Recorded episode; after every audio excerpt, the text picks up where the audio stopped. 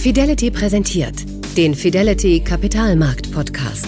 Ihr Audiopodcast zum Thema Was bedeutet die Marktbewegung von heute für die Anlagestrategie von morgen? Erfahren Sie hier, was die Kurse aktuell bewegt. Herzlich willkommen zur neuen Ausgabe des monatlichen Kapitalmarkt Podcasts. Mein Name ist Carsten Röhmheld. Ich bin Kapitalmarktstratege bei Fidelity und ich suche an dieser Stelle einmal im Monat Antworten auf eine entscheidende Frage. Was bedeuten die wirtschaftlichen Entwicklungen von heute für die Anlagestrategie von morgen? Seit einiger Zeit beschäftigen wir uns jetzt schon mit dem Zustand der Weltwirtschaft, da wir letztes Jahr quasi unverschuldet in die größte Krise seit dem Zweiten Weltkrieg geraten sind. Nun diskutieren und analysieren wir mit mehreren Gesprächspartnern die Folgen der Pandemie.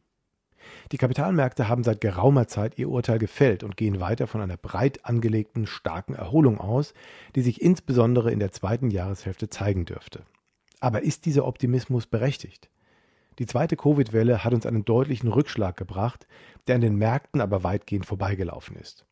Daher wollen wir heute einige weitergehende Fragen stellen und haben uns dafür wie immer einen renommierten Experten quasi aus der Mitte der deutschen Wirtschaft eingeladen, der uns sicherlich ein gutes Bild über den tatsächlichen Zustand der heimischen Industrie und des heimischen Mittelstands geben kann. Für die heutige Episode habe ich mich mit Dr. Ralf Wiechers verabredet.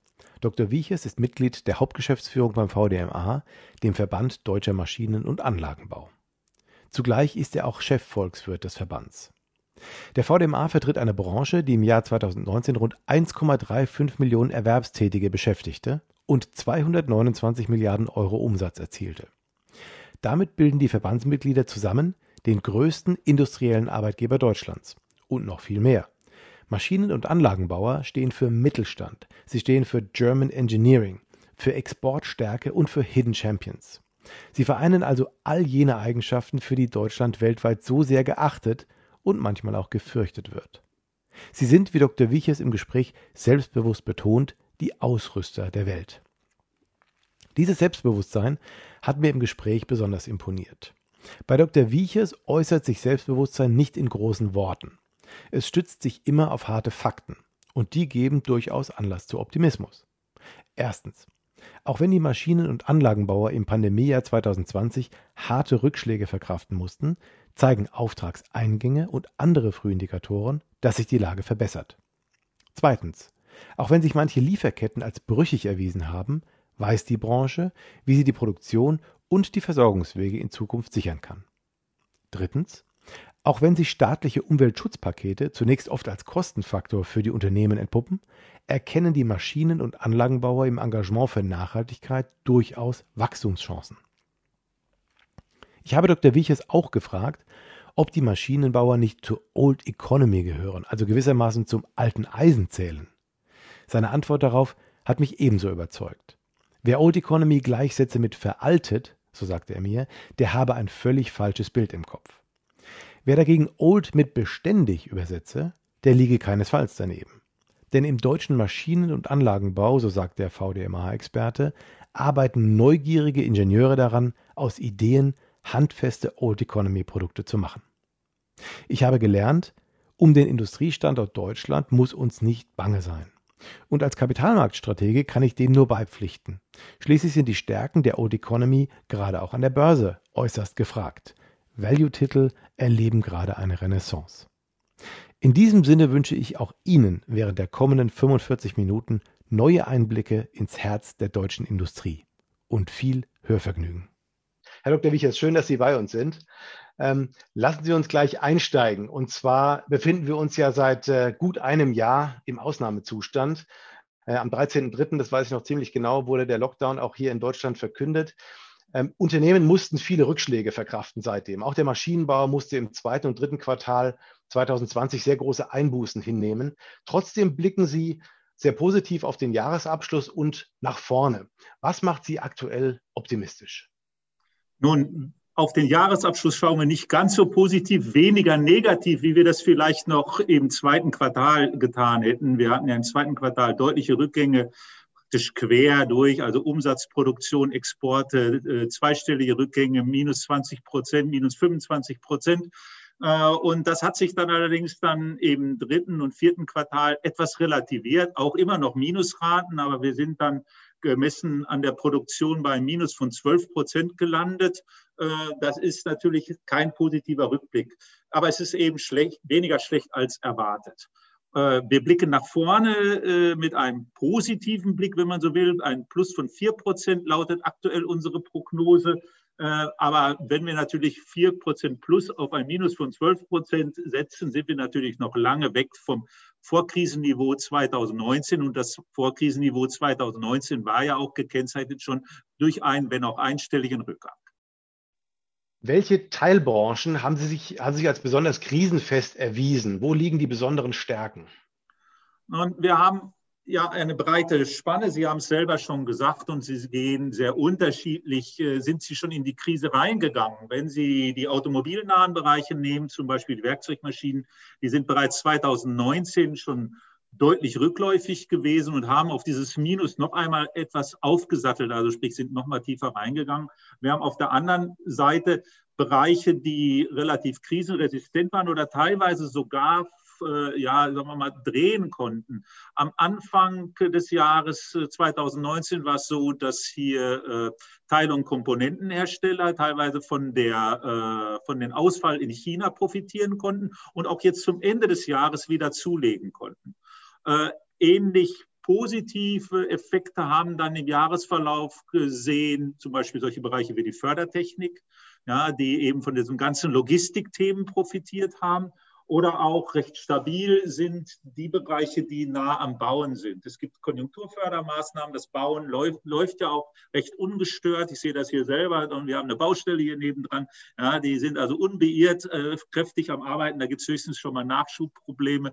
Ja, aber ansonsten Armaturen, alles das läuft. Die, die Pharmabereiche laufen, Gott sei Dank ja.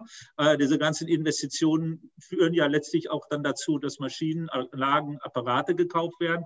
Ja, also es ist ein sehr heterogenes Bild und äh, insofern kommen natürlich jetzt auch diese Teilbranchen unterschiedlich jetzt aus dieser Krise heraus.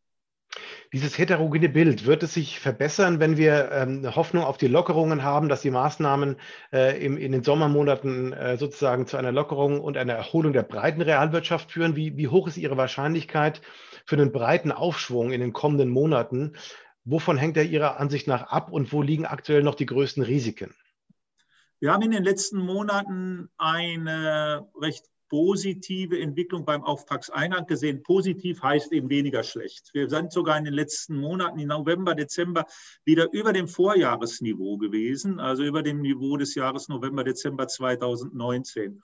Und die Frühindikatoren, die wir natürlich auch immer beobachten, sowohl international als auch national, zum Beispiel das, das IFO-Konjunkturklima, zeigt ja für das verarbeitende Gewerbe, und das sind unsere Kunden hier durchaus ja auch positive, äh, eine weiterhin positive Entwicklung. Also dieser zweite Lockdown schlägt sich bisher oder hat sich bisher nicht in dem Maße negativ in unserer Branche niedergeschlagen, wie das für das Gaststättengewerbe, äh, die Dienstleistungen etc. pp. der Fall ist. Dazu Dazu kommt, dass wir positive Effekte insbesondere aus Asien spüren und hier insbesondere aus China. China ist ja recht schnell dann wieder in einen Wachstumsprozess gekommen, ist ja das einzige große der einzige große Wirtschaftsraum, der auch gemessen am BIP einen Zuwachs haben wird. Und wir sehen das auch an den Investitionen äh, und damit eben auch an den, unseren Exporten nach China. Und wenn ich mit Unternehmen spreche, so sagen sie immer, wir haben gute Aufträge aus China äh, und wir spüren das auch und sie werden sich dann natürlich auch in den Exporten niederschlagen. Jetzt haben wir ja eine Aussetzung der Insolvenzpflicht gehabt im vergangenen Jahr und ähm, das hat aus Sicht mancher Beobachter dazu geführt, dass wir ein Problem irgendwo weitergetragen haben, was vielleicht schon früher aufgetreten wäre. Halten Sie es für möglich, dass wir im laufenden Jahr äh, eine größere Pleitewelle sehen? Äh, ist das äh, nicht wäre das nicht auch gewöhnlich nach einer solch großen Krise? Und wenn ja, wie soll diese Ihrer Meinung nach aufgefangen werden? Gut, wir haben ja einige, äh, also ich spreche jetzt mal für den Maschinenbau, ich kann natürlich nicht sprechen für, ähm, für Einzelhandel etc. pp. Ich denke mir, da hm, sieht die Situation anders aus. Wir hatten in den letzten Jahren auch jetzt keine großen Insolvenzwellen oder jetzt die Unternehmen sind recht gut aufgestellt. Das sagen mir auch immer die Partner aus der Bankenwelt, dass die Maschinenbauer jenseits natürlich, dass es auch dort immer Grenzanbieter gibt, die Probleme haben. Ja, dass keine Branche ist davon äh, letztlich äh, wird davon verschont. Aber wir haben eigentlich eine recht solide Basis und wir haben ja auch seit der Krise 2009 äh, in den meisten Bereichen recht gut äh, wachsen können. Und die Unternehmen haben auch aus der 2009er Krise abermals gelernt und haben eben ihre Eigenkapitalausstattung verbessert, haben ihre Prozesse angepackt etc. Und auch jetzt diese dieser Rückgang bei den Kapazitäten, das ist ja immer ein guter Maßstab hier, was da eigentlich passiert ist in der Branche, ist recht gut aufgefangen worden auch durch politische Unterstützungsmaßnahmen. Also uns hat sehr geholfen, wie schon 2009, das Thema Kurzarbeit, weil wir ja personalintensiv sind. Es sind sehr viele mittelständische Unternehmen, auch große Mittelständler und äh, die, das Know-how äh, der Mitarbeiter ist natürlich ein wichtiges Asset und die, die Kurzarbeit hilft uns eben, diese Mitarbeiter zu halten. Und die Mitarbeiter sind auch bereit, dieses anzunehmen, weil sie wissen, dass wir dann im anfolgenden Aufschwung dann auch wieder an Bord sind und dann auch die Aufträge, wenn sie reinkommen, abarbeiten können. Stichwort Aufträge. In der Branche zeigt sich halt regelmäßig, dass die größten Insolvenzrisiken eigentlich im Aufschwung da sind. Nämlich dann, wenn äh, Unternehmen Aufträge reinkommen und diese vorfinanzieren müssen, weil die Zeit der großen Anzahlungen ist auch vorbei. Sicherlich gibt es hier und da Anzahlungen, aber sie müssen letztlich in Vorleistung treten.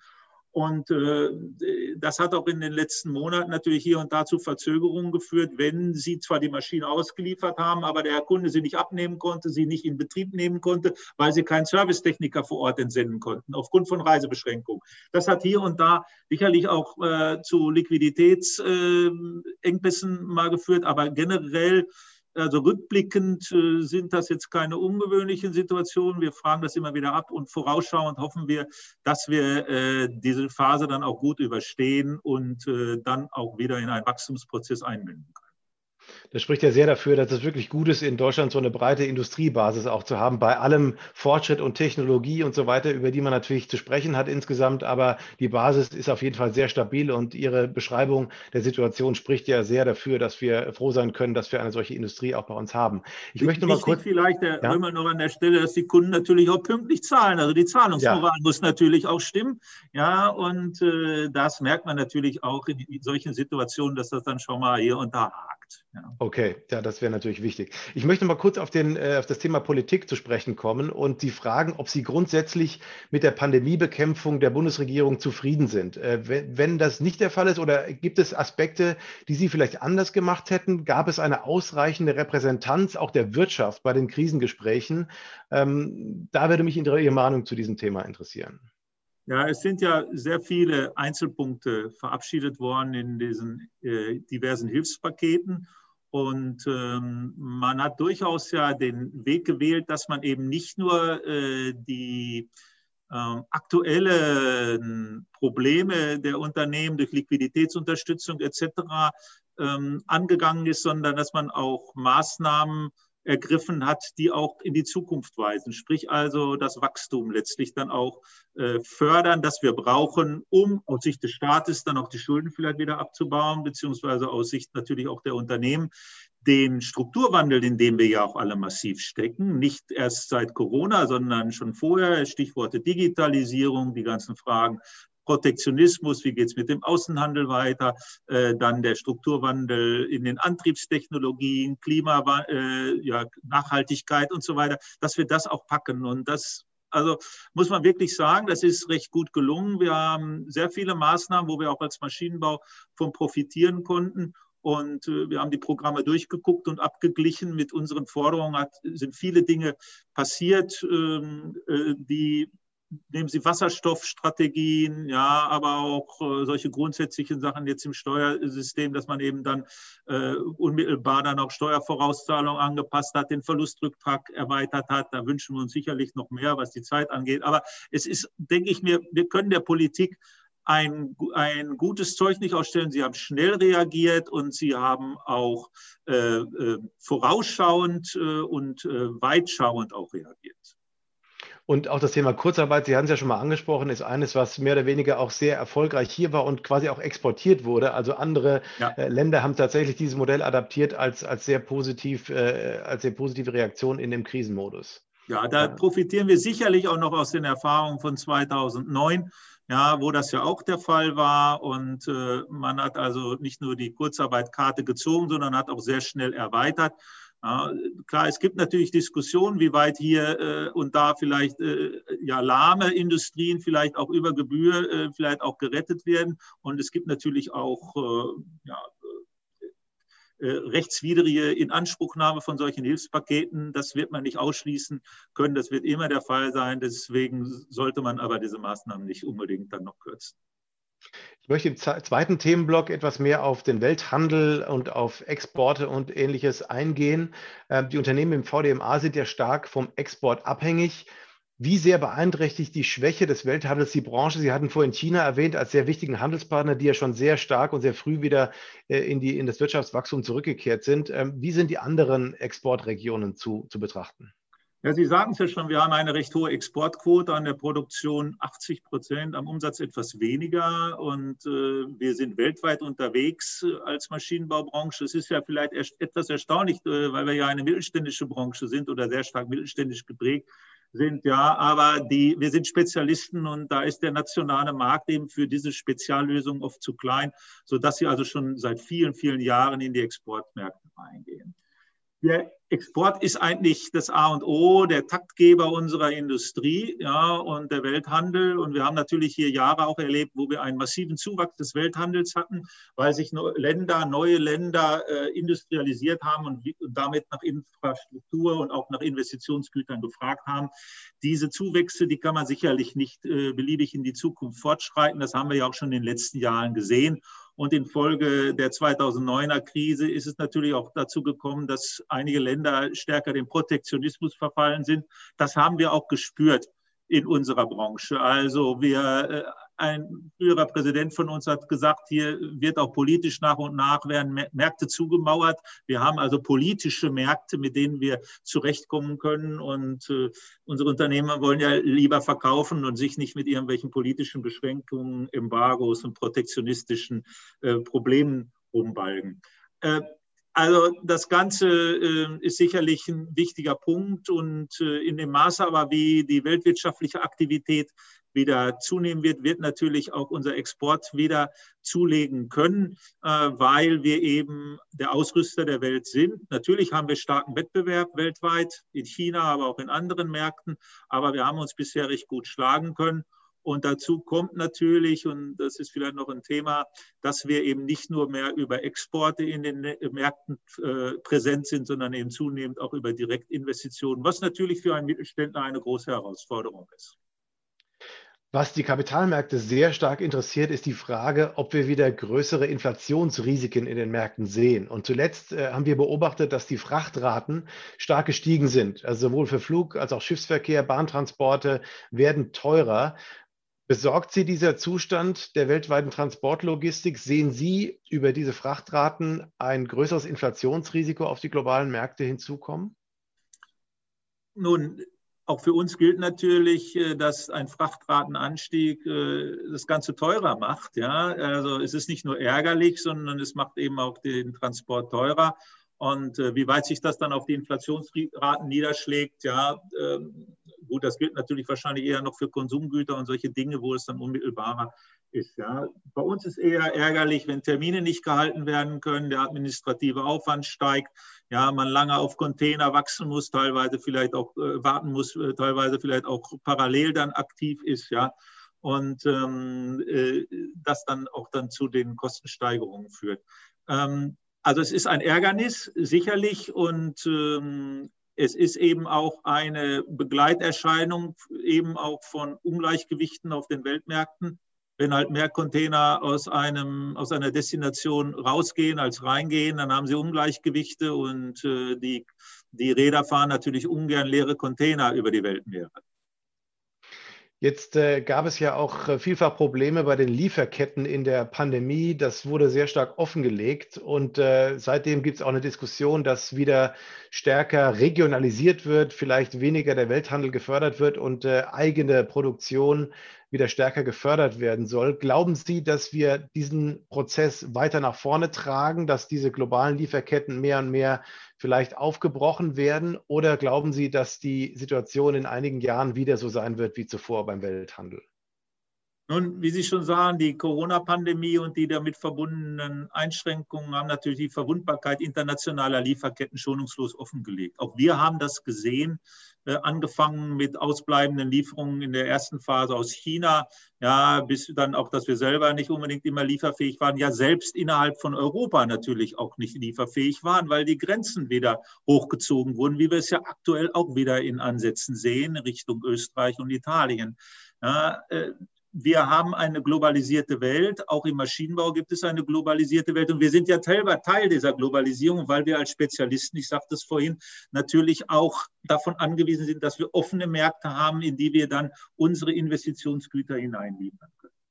Schon heute denke ich mir, äh, ist es ja so, dass man über ausländische Direktinvestitionen in sogenannte Regional Hubs, so sagt man ja, dann auch äh, investiert und so eine bessere globale Verteilung auch der Produktion hinbekommt und damit eben auch äh, der Zulieferung und letztlich damit auch Redundanzen in der Herstellung wichtiger Industriegüter schafft. Also auch größere Mittelständler, wir haben ja auch große Mittelständler, sind heute oft eben auch mit Produktion in den, in den Triademärkten. Der Begriff ist wieder etwas aus der Mode gekommen, aber scheint jetzt wieder zu kommen. Also in Asien, in den, in den Amerikas, in Europa vor Ort tätig sind und sich dann auch so, denn die Qualifikation da ist, die Zulieferung eben auch die Qualitätsstandards Standards erfüllen, eben dann auch regional stärker versorgt. Und das hilft natürlich dann auch in solchen Situationen wie jetzt äh, oder wenn es eben lokale Engpässe gibt, dass man dann in dieser Logistikkette spielen kann. Also ich sehe hier schon einmal äh,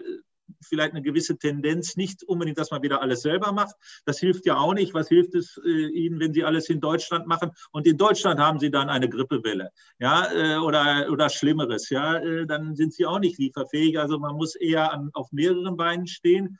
Und ähm, also das ist die eine Geschichte. Das andere ist natürlich Nearshoring. Auch das gibt es durchaus. Viele Unternehmen im Maschinenbau haben äh, ihre Lieferanten, vor allen Dingen der Kernkomponenten im unmittelbaren Umfeld, mit denen sie sehr eng kooperieren und dann damit eben auch sehr flexibel sind. Oder eben, das gibt es natürlich auch, dass man die Lager aufbaut. Also ist viel Bewegung da, aber ich sehe jetzt nicht, dass jetzt grundsätzlich die Globalisierung in Frage gestellt werden sollte. Wir profitieren von der Globalisierung und äh, wir sollten eher darauf achten, dass wir die Märkte offen halten und äh, eben den gegenseitigen Austausch auch ganz im Interesse der jeweiligen Vorteile, das Ricciardianische Prinzip, wenn man so will, aufrechterhalten können. Lassen Sie uns noch mal kurz über China sprechen, denn äh, China hat ja immer noch Einreisebeschränkungen aktuell und ähm, der VDMA-Geschäftsführer Thilo Brotmann hatte die Situation bereits im Dezember kritisiert und gesagt, komplizierte Maschinen kann man nicht einfach so am Telefon verkaufen. Wie abhängig ist die deutsche Industrie denn von, von China? Wie stark belasten diese Einschränkungen die hiesigen Unternehmen aktuell? Nun, China ist der größte Industriestandort weltweit also bei, mit weitem Abstand und er ist auch der größte Maschinenbauhersteller weltweit. Ja, das hat sich in den letzten 10, 15 Jahren rasant entwickelt. Ja, China ist da eindeutig an der Spitze, ist natürlich ein Riesenmarkt auch. Und er ist dominant, nicht nur in Asien selbst, sondern auch in anderen Märkten und drückt uns ordentlich auf die Pelle, äh, sowohl was die Volumina angeht, als auch was die Technologien angeht. Ähm, er war aber 2019, nachdem er einige Jahre die Nummer eins war und auch 2020 das zweitwichtigste Abnehmerland, klar, knapp hinter den USA. Ne, das zeigt also, USA sind wir tradiert immer schon sehr stark unterwegs gewesen. China hat eben dort aufgenommen. Und äh, es ist aber das passt ja auch in das Bild, was ich vorhin sagte, der, der äh, zweitwichtigste Investitionsstandort für die Maschinenbaubranche nach den USA.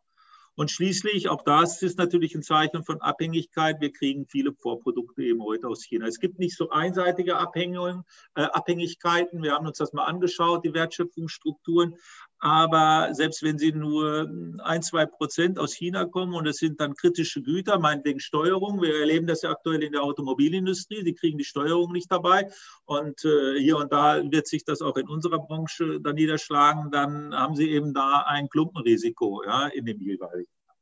Also äh, ich persönlich sage immer, wir müssen schon aufpassen, dass wir nicht zu abhängig werden von China und, äh, ähm, äh, und hier breit aufgestellt bleiben. Und insofern freut mich natürlich, äh, wenn wir in den USA vielleicht auch jetzt äh, bedingt durch den Präsidentenwechsel jetzt vielleicht auch wieder äh, noch weitere Geschäftschancen bekommen.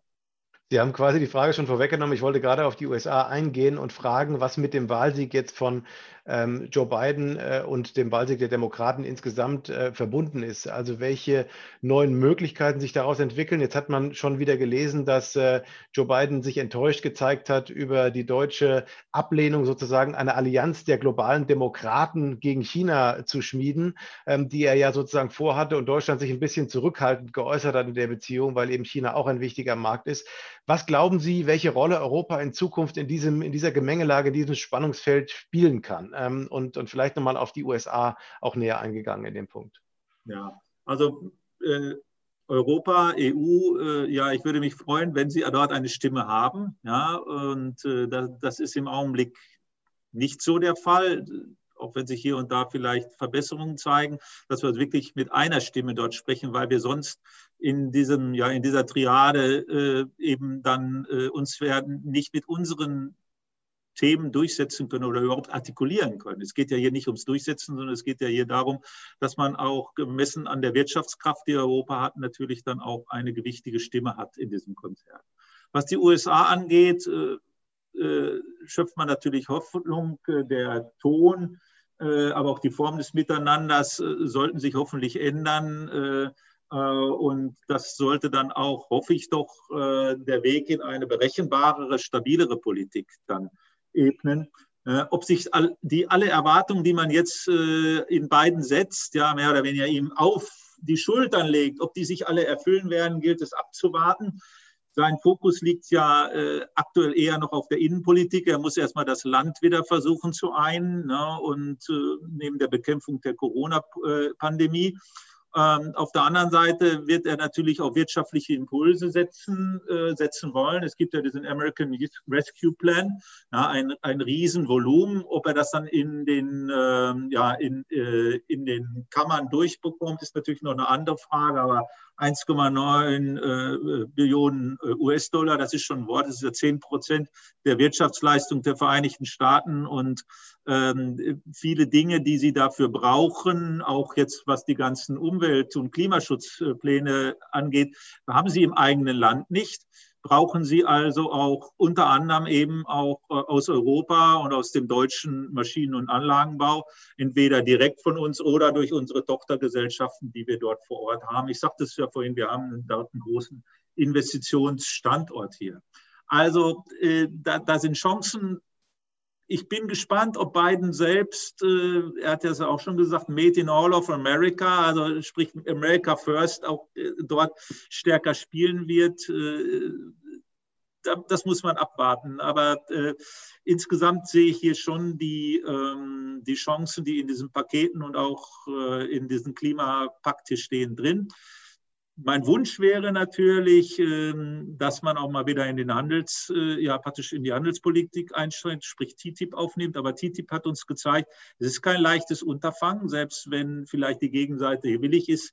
Es gab eben massive Widerstände und nicht nur in den USA, auch in Europa. Ja, da haben Sie vollkommen recht. Und äh, wir dürfen gespannt sein. Die Asiaten haben ein neues großes Handelsbündnis gegründet und äh, da müssen die Europäer sicherlich noch ein bisschen nachlegen. Die Frage auch nochmal nach der Politik, nach der deutschen Politik. Ähm, was kann die Politik noch mehr tun, um die Zusammenarbeit mit anderen Industrienationen zu fördern? Wurden da bestimmte Versäumnisse in der Vergangenheit auch äh, ge äh, gemacht oder äh, glauben Sie, dass die Politik noch stärker Einfluss nehmen sollte? Und man äh, also auch bezogen auf die Handelspolitik war man dort ja eher in den letzten Jahren in Abwehrschlachten. Ja, und äh, ich würde mir wünschen, dass eben die Handelspolitik äh, eben auch wieder offensiver genutzt wird, eben im Sinne der Öffnung von Märkten. Ne? Also einen freien Handel zu ermöglichen, so wie es ja jetzt auch von der EU-Handelsstrategie ja auch zumindest avisiert wird.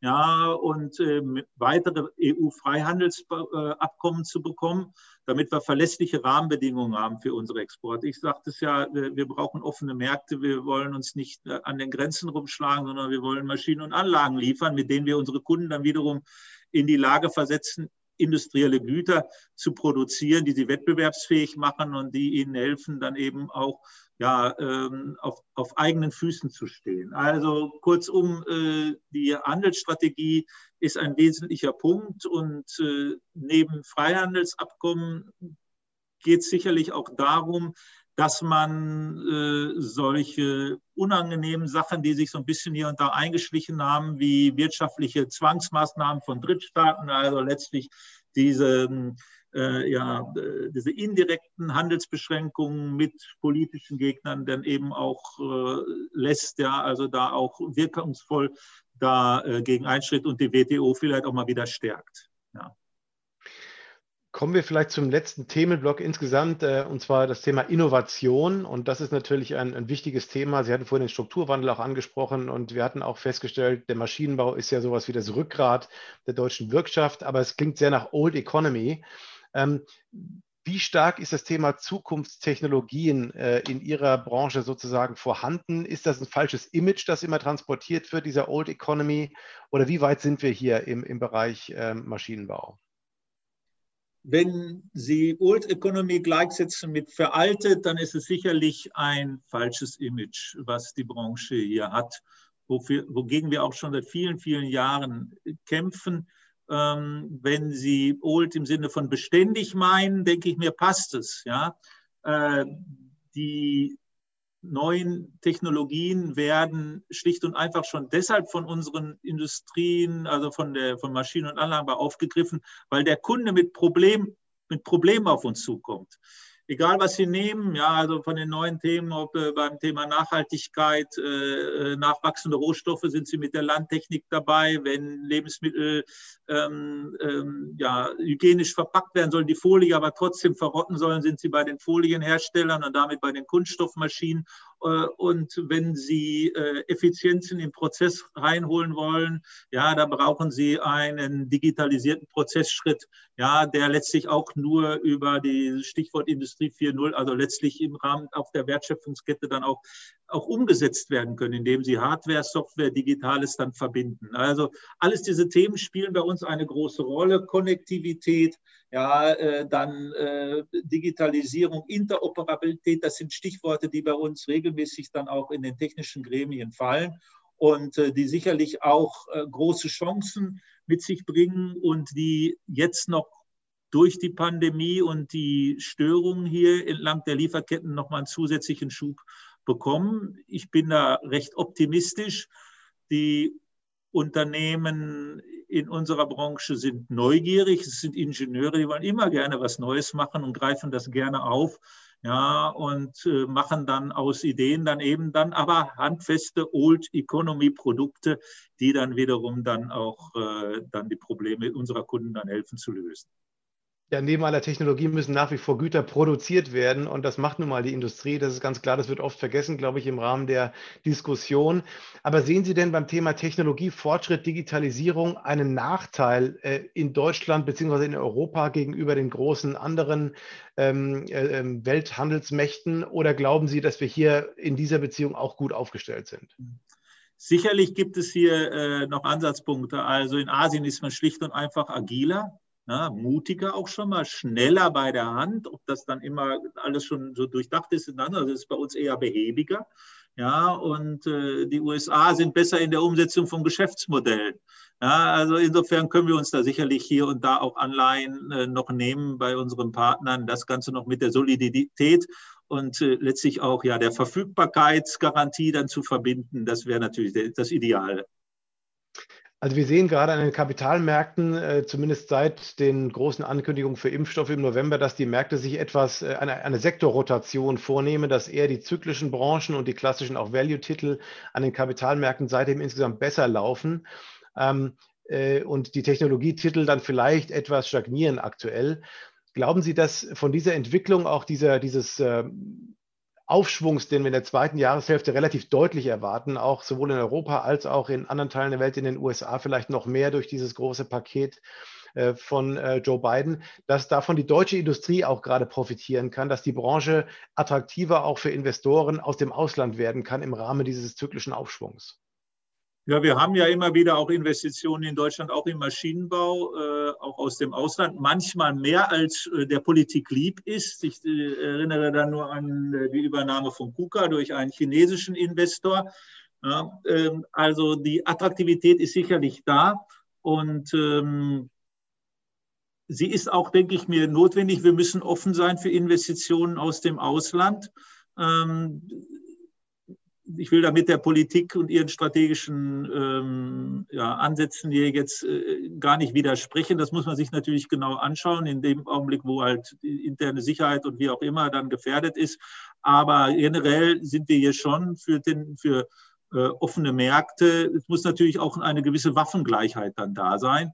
Ja, so wie äh, Ausländer dann hier bei uns investieren und damit natürlich auch einen Zugang haben zu Know-how, sollten wir natürlich auch im Ausland investieren können und hier eben nicht aus strategischen Gründen außen vor gehalten werden. Da fällt mir noch eine Frage ein zum Thema ähm, ja, Beibehaltung des, des, des Fortschritts auch in der, der Industriepolitik. Ist denn die Ausbildung in Deutschland, die wir durchlaufen, kommt genug Nachwuchs sozusagen in die Branche, um diesen Wettbewerbsvorteil, den wir ja noch haben, dauerhaft auch nach vorne hin zu haben? Oder holen die anderen im Moment sehr stark auf, auch durch das Bildungssystem? Gut, unser Bildungssystem ist, denke ich mir, nach wie vor sehr vorbildlich. Einfach äh, in, äh, durch die, das, das duale System ist äh, weltweit führend und äh, sichert ja nicht nur dann Fachkräfte, sondern eben auch oft Nachwuchs dann für die Studiengänge. Und selbst in den Studiengängen hat man ja heute auch sehr große Bestandteile der Praxis in den Unternehmen, ja, Praktika etc. Ähm, aber Sie sprechen natürlich hier einen Punkt an. Das Thema Nachwuchs ist immer ein Problem bei uns. Es gibt eigentlich nie genug, in Summe vielleicht, aber dann nicht mit der spezifischen Ausprägung.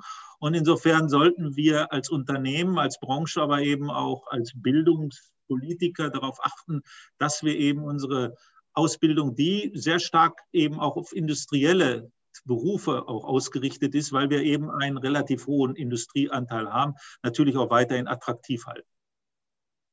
Sie haben in der Vergangenheit auch immer wieder die Politik aufgefordert, Investitionen in Innovation zu fördern. Welche Felder sind es genau, sind es genau, an die Sie dabei denken? Und wir sind eigentlich Anhänger von einem technologieoffenen Ansatz.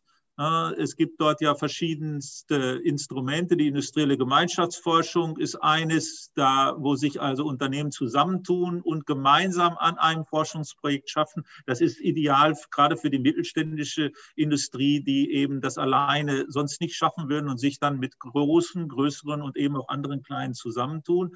Und gerade jetzt äh, in diesem Jahr, im letzten Jahr ja eingeführt und in diesem Jahr äh, dann soll es zur Wirkung kommen, dass die Forschungsprämie, die eben dann auch es ermöglicht, äh, Unternehmen äh, ja, zu unterstützen, die zu klein sind für große Forschungsprogramme, aber eben äh, doch so groß sind, dass sie eben äh, schon Innovationen bewerkstelligen können, da also eine Unterstützung letztlich zu geben.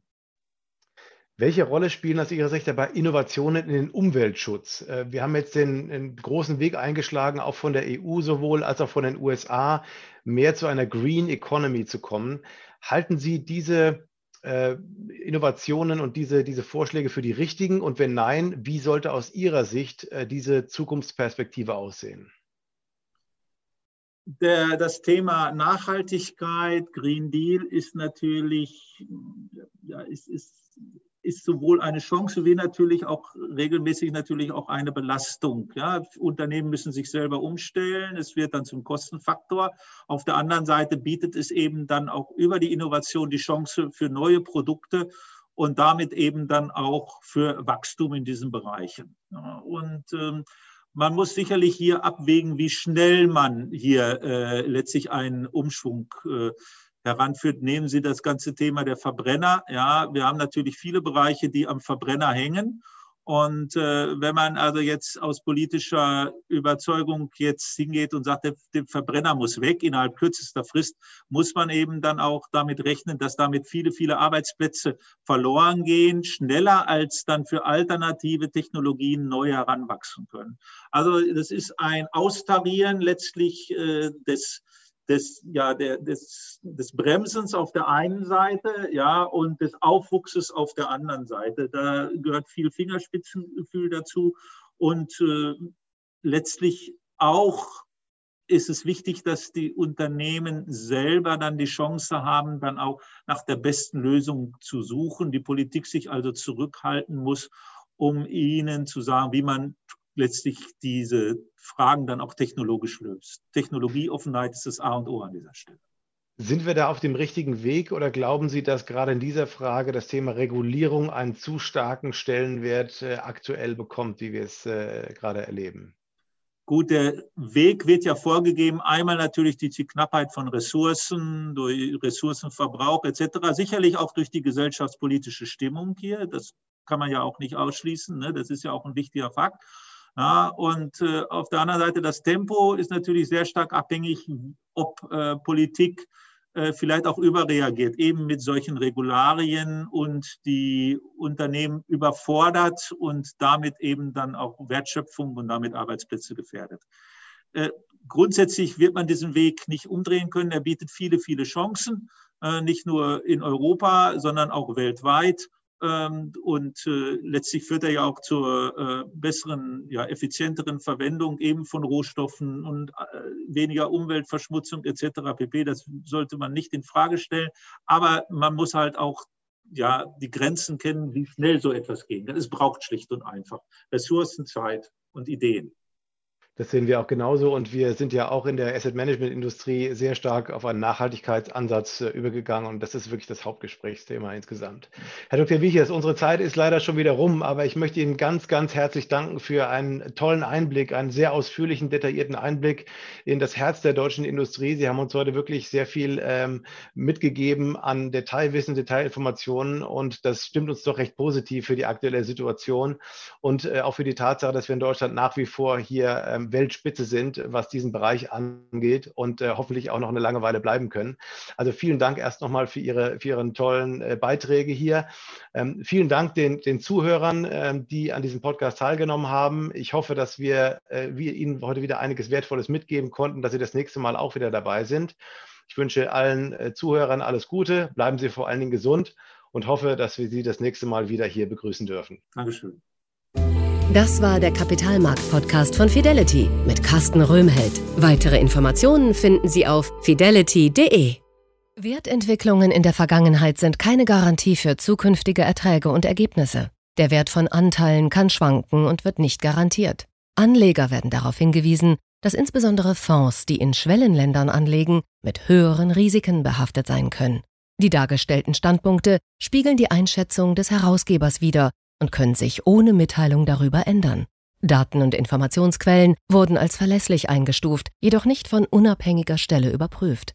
Eine detaillierte Beschreibung der mit den jeweiligen Fonds verbundenen Risiken finden Sie in den entsprechenden Fondsprospekten. Fidelity übernimmt keine Haftung für direkte oder indirekte Schäden und Verluste. Weitere Informationen finden Sie unter fidelity.de.